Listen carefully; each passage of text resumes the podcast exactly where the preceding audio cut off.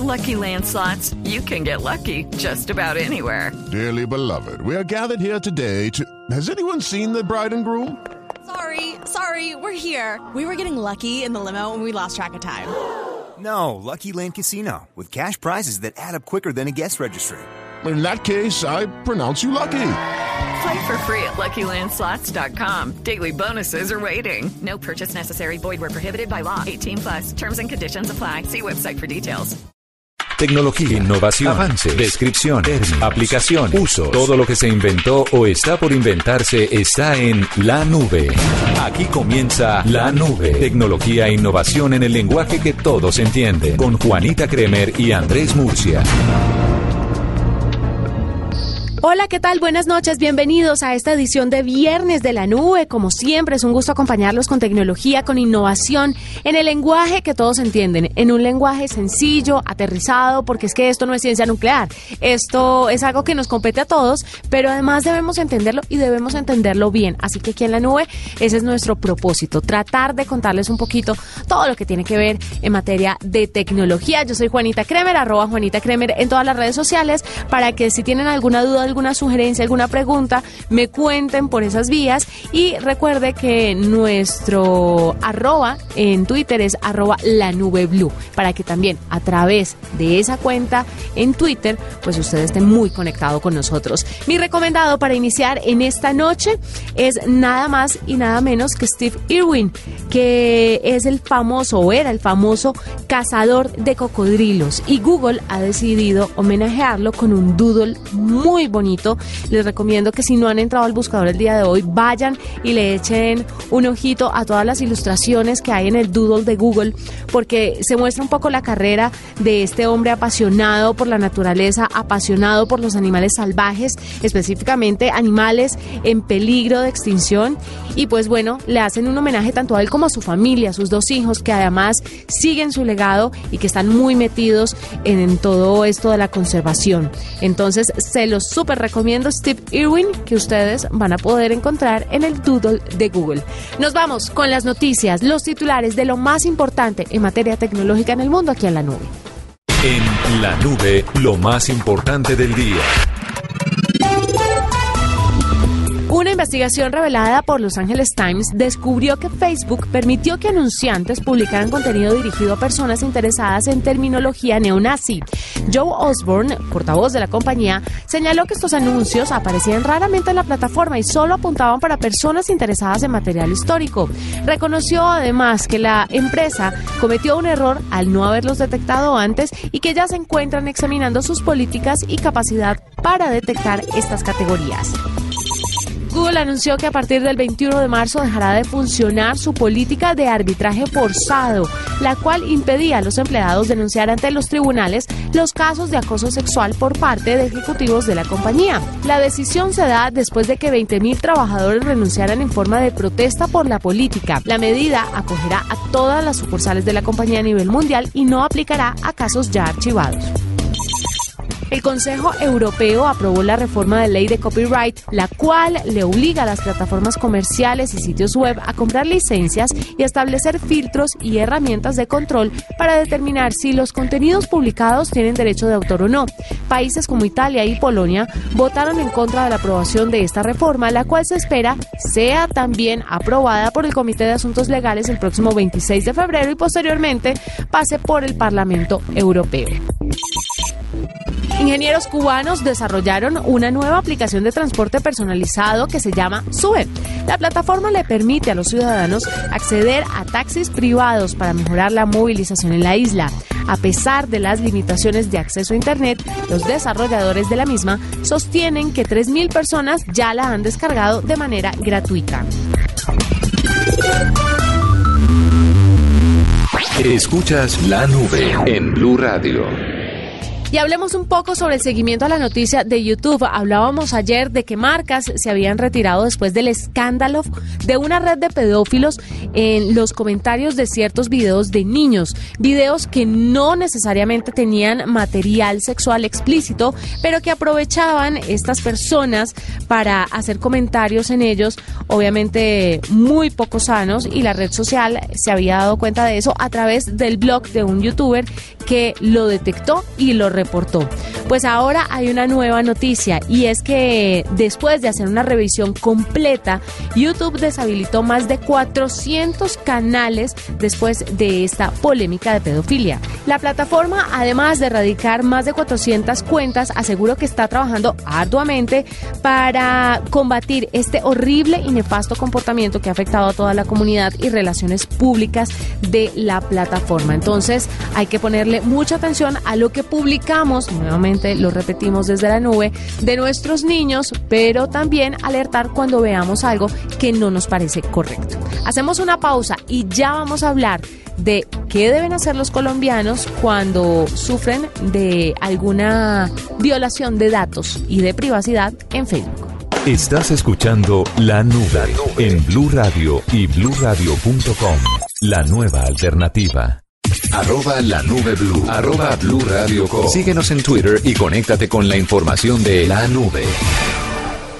Nos acompaña en este momento Axel Díaz Ortega, abogado señor de Adalid, y es que resulta que los colombianos ahora van a poder demandar a Facebook en caso de que así lo requieran.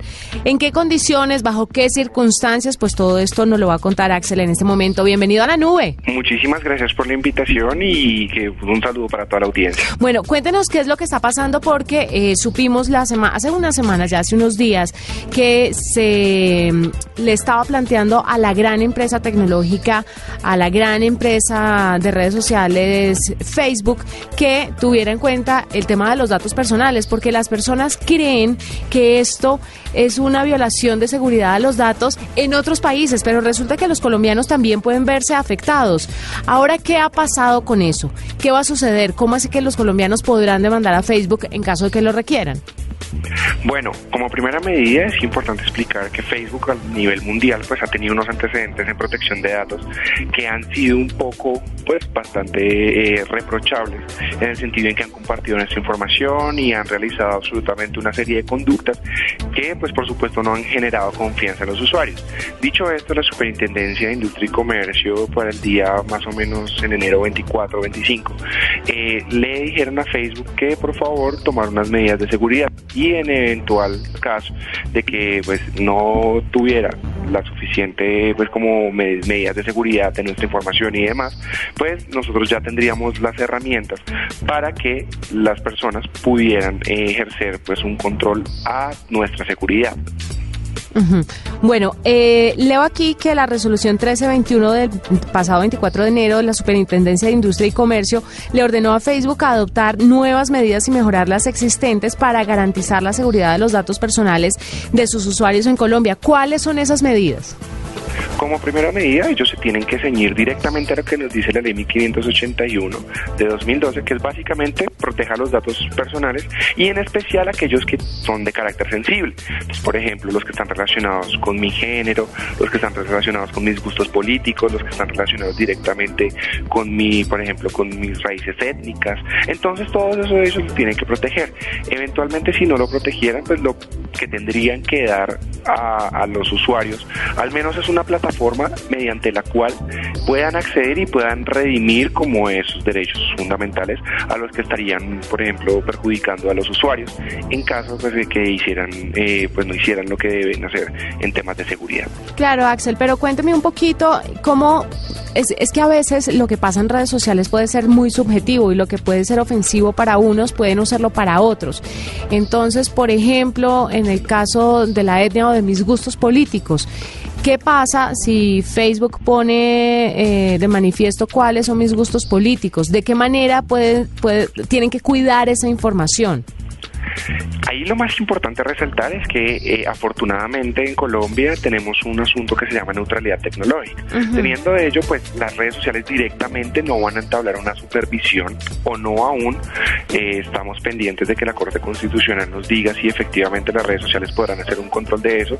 No obstante, a, a la fecha es importante manifestar que las redes sociales no tienen el poder de acceder a nuestra información, más lo que sí se puede hacer directamente ya hablando de acciones en contra de las redes sociales o de las personas que emiten comentarios, digamos, eh, salidos un poco de tono, algún tema político, es directamente denunciarlos en la red social, lo que nos va a permitir que ellos, como garantes de nuestra información y demás, pues tengan que velar precisamente hacia allá. Claro. A eso es lo que va directamente ese comunicado de la Superintendencia de Industria y Comercio al mencionar que pues ellos tienen que garantizar nuestra seguridad y debe proveer los mecanismos, el mecanismo provisto hasta el momento y pues más allá de eso, los que puedan eh, eventualmente proveer es directamente una solicitud en donde se solicite punto a retiros de eh, post, eh, retiros de todo lo que tiene que ver directamente con agresiones, todo lo que tiene que ver con ah, relaciones, por ejemplo, eh,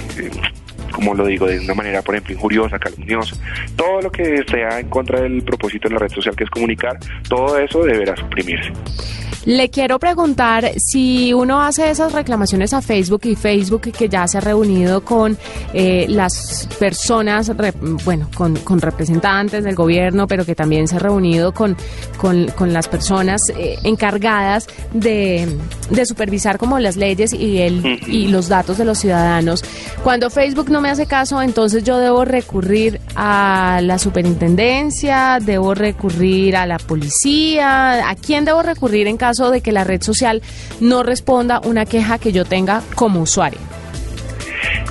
En ese marco de ideas, lo más importante tener en cuenta es oiga, ¿qué derecho a mí me está vulnerando?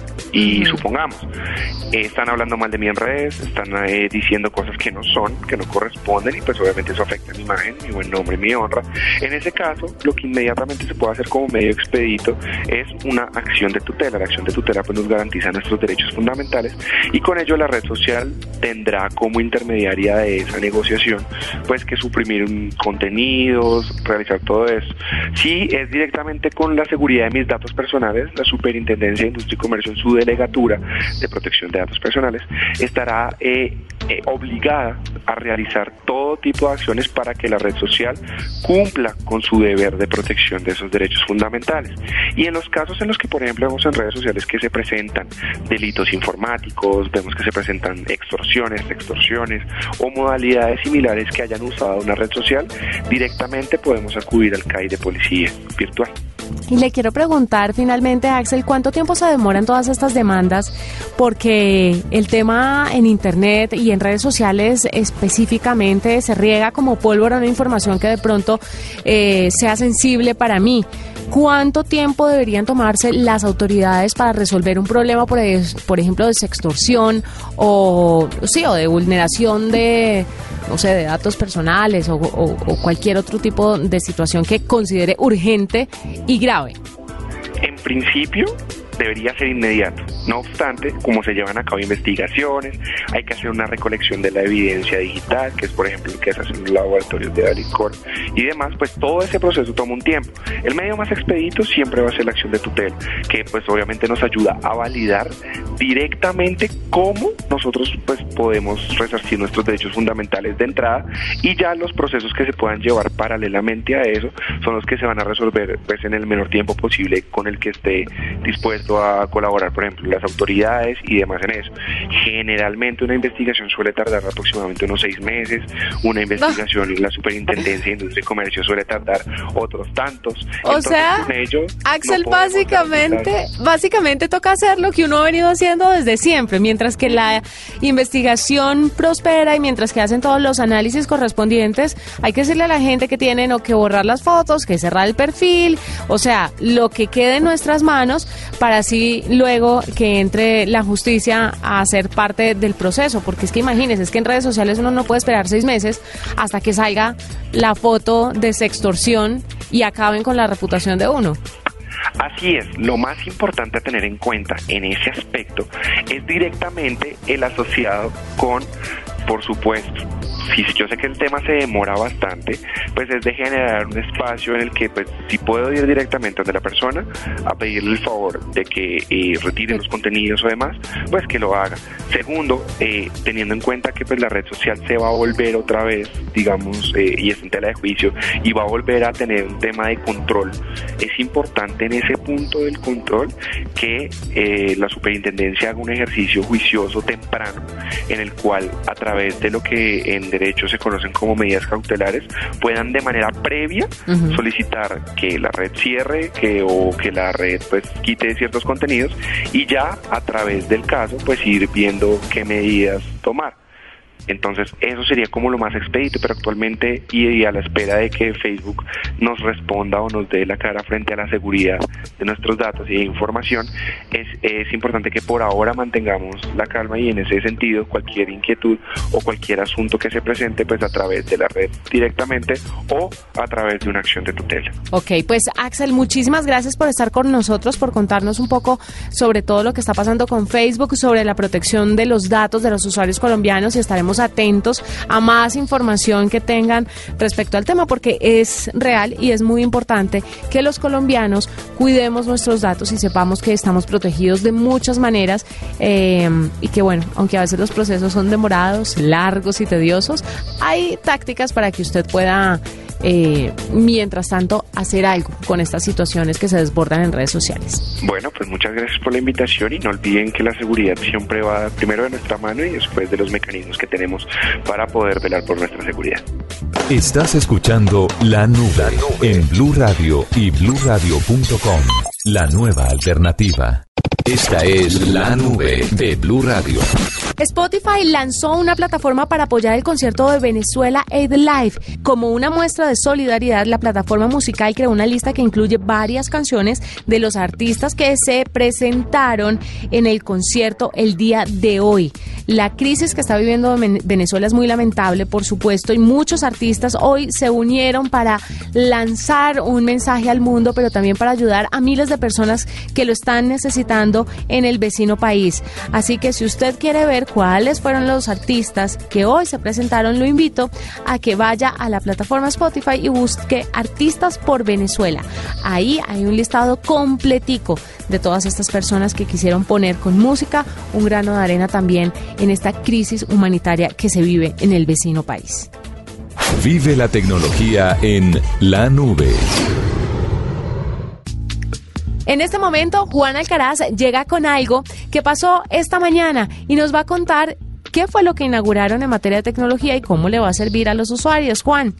Hola Juanita, buenas noches. Pues estoy con José Melón, él es el gerente de Contact Center de Huawei para Colombia, porque nos va a contar una noticia muy interesante para los clientes de esta compañía en el país. José, bienvenido a la nube. Y bueno, ¿de qué se trata este nuevo servicio que tienen en Colombia? Perfecto, muchas gracias por la invitación. Eh, nosotros como Huawei estamos lanzando en Colombia nuestra operación de Contact Center. Eh, es una operación que va a ofrecer el servicio 24 horas, 7 días a la semana, donde nos pueden contactar a través de los diferentes canales que tenemos para esto. José, ¿cuáles son esos canales de comunicación donde la gente puede eh, resolver esas inquietudes? Claro que sí, mire, tenemos nuestra línea telefónica, la 018 94 nuestro chat tenemos eh, el correo si nos quieren escribir, tenemos aplicaciones, eh, una aplicación que se llama Hiker, eh, exclusiva de Huawei, y adicionalmente pues pueden ingresar a nuestra página web y ver todos los contenidos que allí se encuentren. José, muchas gracias por estar en la nube. Antes de despedirme, Juanita, un dato, esta compañía arrancó con 50 puestos de trabajo en este contact center, donde hay asesores de voz y asesores de chat. ¿Para qué? Para dar soluciones a inquietudes sobre garantías de equipos, lugares de mantenimiento, características de los productos y lanzamientos próximos. Yo soy Juan Alcaraz y este es un informe para la nube. Esta es la nube de Blue Radio. Y mucha atención con lo que está pasando porque si usted se ha dado cuenta o de pronto se ha percatado que su teléfono se encuentra mucho más lento de lo normal o se calienta demasiado o que la batería no le dura absolutamente nada o que de pronto los datos no le alcanzan, puede estar siendo víctima de Drainer Bot. Es una especie de operación fraudulenta que lo obliga a consumir publicidad sin que usted lo sepa. Según Oracle, los responsables de descubrir a este Drainer Bot, el código trabaja silenciosamente descargando videos de publicidad al teléfono del consumidor y los muestra o reproduce de manera invisible. Lo que se entiende es que usted nunca va a ver los videos, usted nunca los va a reproducir, pero sí se está haciendo. Y esto lo haría una persona para ganar plata de acuerdo con la publicidad y la visualización de ese video. Es importante que usted sepa que esto le está pasando a los teléfonos que tienen instaladas aplicaciones infectadas con el bot. Por el momento el software lleva afectando muchas aplicaciones de Android que para este momento acumulan de manera masiva más de 10 millones de descargas según los investigadores de Oracle. La lista completa de estas aplicaciones no ha sido publicada todavía, pero si de pronto usted está viendo estas señales en su celular, tenga en cuenta que esto le puede estar pasando y se las voy a repetir. Las señales son, se le descarga el celular muy rápido, se calienta demasiado, los datos del celular se le han consumido y usted no sabe por qué. Y eh, otra cosa puede ser que su teléfono se encuentra mucho más lento de lo normal. Son algunas señales de que usted puede tener su celular infectado con este bot para que le ponga mucha atención y trate de revisar de pronto qué aplicaciones tiene y ya no necesita. Desinstálelas y mire bien los permisos que le está dando a cada una de ellas. Vamos a hablar un poquito de cosas virales, de videos que se han vuelto virales durante estos últimos días, durante estas últimas semanas y vale la pena que hablemos un poco sobre lo que hemos venido tocando en la nube y son los videojuegos. Hemos hablado de que ya los profesionalizaron en China, hemos hablado de que México también ya tiene una liga y va rumbo a la profesionalización de este hoy considerado deporte. Hablamos también con la Liga Colombiana de los eSports, pero todo debe tener un límite y el límite eh, está siendo viral y les voy a contar por qué. Es un niño de 13 años que realiza sesiones de juegos de 48 horas sin interrupciones. Es muy común que los jugadores pues le dediquen bastante tiempo, pero cuando por ejemplo hablamos aquí en la nube con eh, el encargado de las comunicaciones de la Liga de los eSports en Colombia, nos contaba que tenían unas pausas, que hacían ejercicio físico, que tomaban unos descansos y que trataban de llevar una vida bastante saludable, porque aunque ya es considerado trabajo como profesional en muchas regiones, pues obviamente ellos necesitan cuidar su salud. Y 48 horas de juego sin interrupción interrupciones para un niño de 13 años es de verdad absurdo. Esa es la historia de Carlito García. Es un niño de Filipinas que ha desarrollado una severa adicción a los videojuegos en línea al grado de prácticamente estar convirtiéndose pues, en un zombie. Según se describe y se muestra en el video, el joven se ha vuelto tan adicto a los juegos que realiza estas maratónicas sesiones en un café de internet ubicado cerca de su casa. Y lo peor es que la mamá tiene que ir a ese café internet para darle la comida directamente en la boca sin que el niño siquiera se dé cuenta. Esto se ha vuelto viral. Ella dice que no ha podido evitar su adicción a los videojuegos y pues obviamente todo el mundo está criticando esta situación. Ya hay centros especializados en varias partes del mundo que tratan la adicción a los videojuegos, pero estos videos virales muestran un poco qué es lo que está pasando con los niños y cómo debería manejarse esto en un futuro de una manera un poco más sana. Y sigamos con los temas virales. Otro tema viral que seguramente ustedes ya lo conocen, pero quería rescatarlo y contárselos aquí en la nube, es el de los perros, a los que les están tiñendo sus testículos con escarcha con escarcha y una especie de melaza que hace que esta escarcha se adhiera a sus partes, a sus genitales. Y por esta razón se ha desatado también una polémica muy grande en torno a las personas que hacen esto porque atenta contra la salud de los perros. Esto se llevó a cabo porque vieron una imagen de un perro que era un caniche con sus partes, con sus genitales, con sus testículos pintados de una brillantina azul. Esto fue en Ohio en una exposición de perros. Y después alguien tomó una fotografía, capturó el momento y lo compartió a través de redes sociales y mucha gente se ha ido en contra del que hizo esto con su animal, pero también del que lo publicó y lo compartió, porque se volvió una tendencia y muchas personas empezaron a hacerle esto a sus mascotas. Entonces miremos y revisemos hasta qué punto la viralidad puede ser un sano juego y hasta qué punto puede afectar a los demás. Algunas de las tendencias y los videos virales de estos días aquí en la nube. Estás escuchando La Nube en Blue Radio y bluradio.com. La nueva alternativa.